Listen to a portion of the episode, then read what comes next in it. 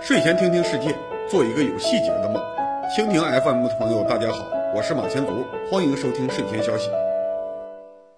大家好，二零二一年二月十六日星期二，农历正月初五，欢迎收看二百三十六期睡前消息，请静静介绍话题。除夕那天，我们加更了一期连号节目，二百三十四点五期，把鼠年的社会话题基本就清空了。现在假期还没有结束，好像还没有发生什么大事，但是因为现在大多数年轻人都留在城市，没有回家。今年春节档电影市场非常火爆，截至十五号已经突破了六十亿。多公，你给大家分享一下看电影的感受吧。我今年看的第一部电影是《你好，李焕英》，因为李焕英同志和我妈妈的名字只差一个字儿。不过，根据公安部刚刚公布的中国人姓名用字表，这也不算什么巧合。李是大姓，五六十年代出生的女性就是喜欢用英字起名，姓名相似，恰恰体现了五六十年代共同的军事文化和妇女解放文化。我在电影名称上看到的相似之处，实际上是时代风貌的体现。电影看了四分之一以后，我发现时代感是这个电影最显著的优点。这里我给大家轻微的剧透一下：贾玲在电影里边穿越到了1981年，而我也是一九八一年出生。电影安排贾玲穿越到一个远离城市的大型国企生活区，这正好是我人生前十几年的生活环境。整部电影不说剧情，仅仅是场景和气氛，就唤醒了我很多童年回忆。比如说电影里的大食堂，就算没有挂着牌子，我也能一眼认出来，因为我人生最早的记忆就是一九八五年左右去类似的一个大食堂买早饭，把塑料做的内部饭票递到比头顶还高的窗口，然后拿走一个刚烤出来的面包。当时新建的大型工厂往往在比较偏僻的地方，工人买点日用品可以在厂区内部的商店，但如果要买电视机一类的大件，就要等周末搭乘郊区的公交或者单位内部的大巴去附近的城市商业区。我的爷爷奶奶住在附近的县城，所以隔上一两周，我就会搭乘一辆陈旧的公交车从矿区到县城。车上所有人都是同事或者朋友，会一路聊天，分享购物经验和单位八卦。在没有互联网的年代，这种公交车就是信息交流中心。电影里最核心的两个场景，一个是能打篮球也能打排球的水泥运动场，一个是能搞舞台演出也能放电影的电影院。运动场周围没有座位，在斜坡上用水泥砌出很宽的台阶当看台。电影院正面用水泥立柱撑起了一个空间，给排队入场和排队买票的人提供了空间。这些细节都和我童年生活过的矿区完全一致。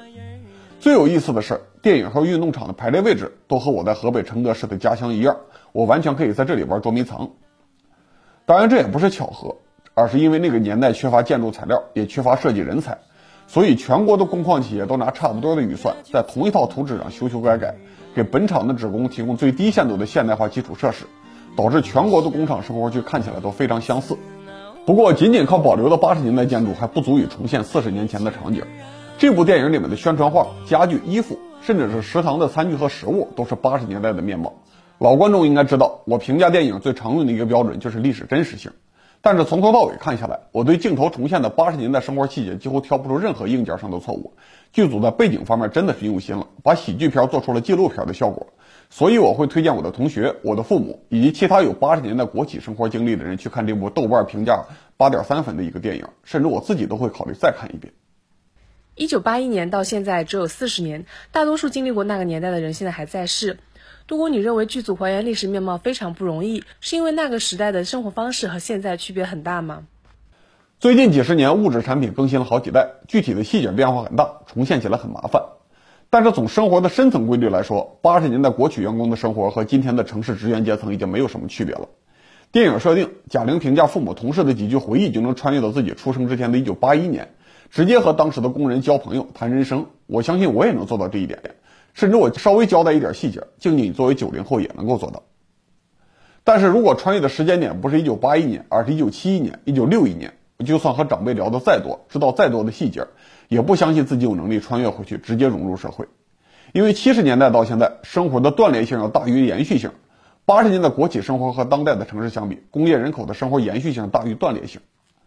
比如说，电影一开头是几位八十年代女工在子女的升学宴上聊天。把当年单位内部的矛盾带到了二十一世纪初，他们的话题如果稍微修改一下细节，完全可以无缝切换到二十一世纪的职场剧，角色换成几个当代京沪写字楼的白领也没有问题。这是因为从一九八零年试射洲际导弹开始，中国终于结束了战时动员体制，释放出一部分生产能力，给工业人口转移红利，让相当一部分平民都体会到了现代生活的安全感，不再去担心基本的衣食住行问题。电影里那些红砖宿舍、花布衣服、金属饭盒，对于当时的工人来说也是刚刚得到的福利，之前只有少数机关大院的居民才能享受。现在很多人回忆国企生活的黄金时代，往往会追溯到毛主席时代，但是你问起细节，大多数福利其实都是八十年代初才开始普及的。我父母都在同一家央企工作，一九八六年才从阴暗的老式平房搬进红砖楼房。但是，一旦解决了这些基本问题，对生活有了安全感，工业人口就会为生活的增量烦恼。比如说，电影里面八十年代的工人担心衣服不如同事漂亮，担心买电视的时间比同事晚了几天，赶不上最新的电视剧。当然，还有子女的学习成绩不好，将来考不上理想的大学。这些话题从一九八一年持续到二零二一年，内核基本不变。既反映了工业人口从当前工作得到的安全感，也反映了他们对生活增量的期待。所以，我觉得一个当代的年轻人穿越到一九八一年的国企，稍微过渡一下就能适应四十年前的社会。但是如果穿越到1971年的城市或者1990年的农村，当代的年轻人肯定都不适应。贾玲的妈妈李焕英在安全感和生活增量之间，最终选择了安全感。而电影里面两个支线人物厂长的儿子和李焕英的对手王琴，最终选择了离开工厂去深圳追求增量。以我的记忆，这样的人物无论成功失败，对于留在厂区的人来说，都能制造一个长期的传奇，乃至于神话。因为平时无论对自己的生活有多少不满，一旦真有从头再来的选择，大多数人都会立刻意识到自己眼下的生活也非常值得珍惜。这和二十一世纪的白领辞职创业之前的心态非常相似。杜工，你认为一九八一年的李焕英同志和当代年轻人的生活内核差不多？但是很多当代年轻人都觉得自己的生活很丧，同时认为八十年代的年轻人充满了理想主义。杜工，你能解释一下他们的怀旧情绪吗？八十年代的时候，李焕英和他的同事被统称为“轻工”，也就是青年工人。对于这些轻工，官方媒体天天抱怨他们缺乏上进心、缺乏集体精神，有时间就要去打扑克、喝啤酒、看录像，而不是学习和参加集体活动。在影片里面，厂长夸奖李焕英打排球的时候不服输，一定程度上也反映了老干部对八十年代年轻人的看法。他们会认为大多数轻工的吃苦精神不足，少数有拼劲的就值得赞扬。在生活选择方面，现在的年轻人缺乏结婚的积极性，被父母催婚；八十年代的轻工也会宣扬单身汉最快乐，互相鼓励当一个不用操心家庭的月光族。这些行为是年轻人在工业社会获得最基本的安全感之后本能的选择。八十年代和当代的年轻人都一样。但是八十年代的年轻人应该不用担心高房价的问题吧？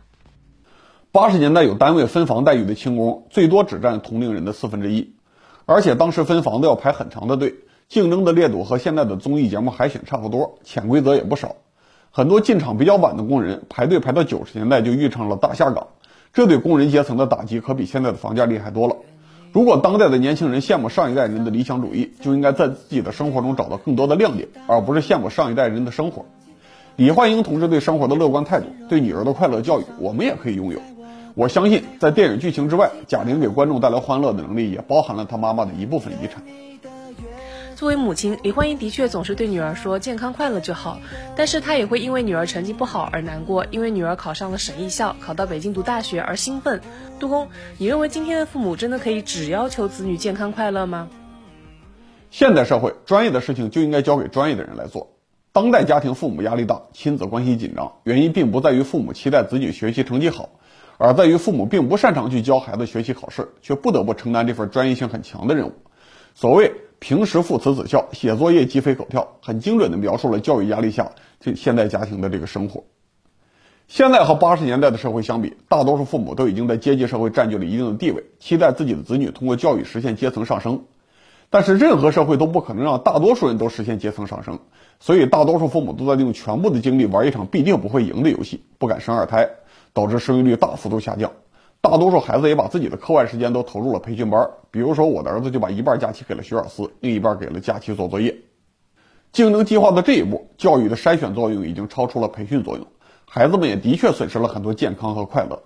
我在十几岁的年龄，假期的大多数时间会和朋友在一起，设计各种游戏，探索周围十几公里半径内的每一个角落。贾玲只比我小一岁，在电影里说妈妈只希望她幸福快乐，应该和我有类似的童年经历。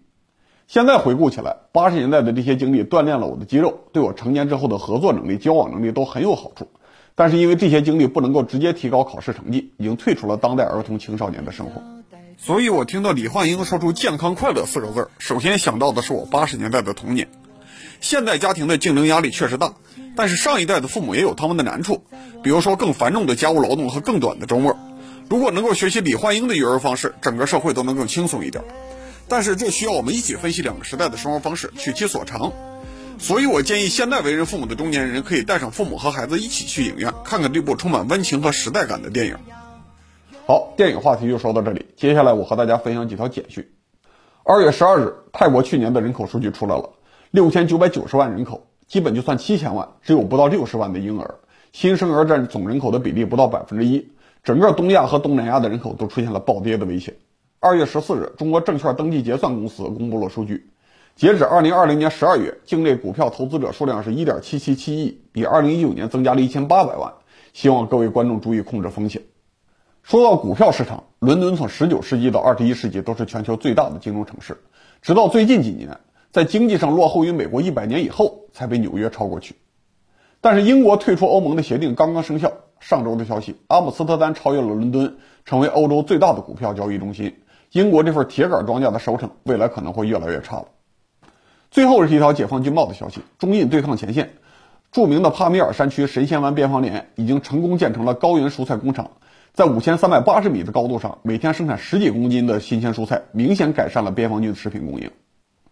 军报原文介绍了这个工厂的细节，全名是人工光型蔬菜工厂，蔬菜装在集装箱里，用电灯光源照射，不用晒太阳也能快速刺激蔬菜长大。以后，中国光伏发电成本如果压得足够低，也许全国都会盖楼生产蔬菜粮食，把剩下的土地退耕还林，保护自然生态。中国人也许很快就不用担心人均耕地太少的问题了。好，二百三十六期睡前消息到此结束，感谢各位收看，希望各位观众春节假期的后半程也充满欢乐。我们下期再见。理性观世界，自信看中国，深度知识尽在观视频。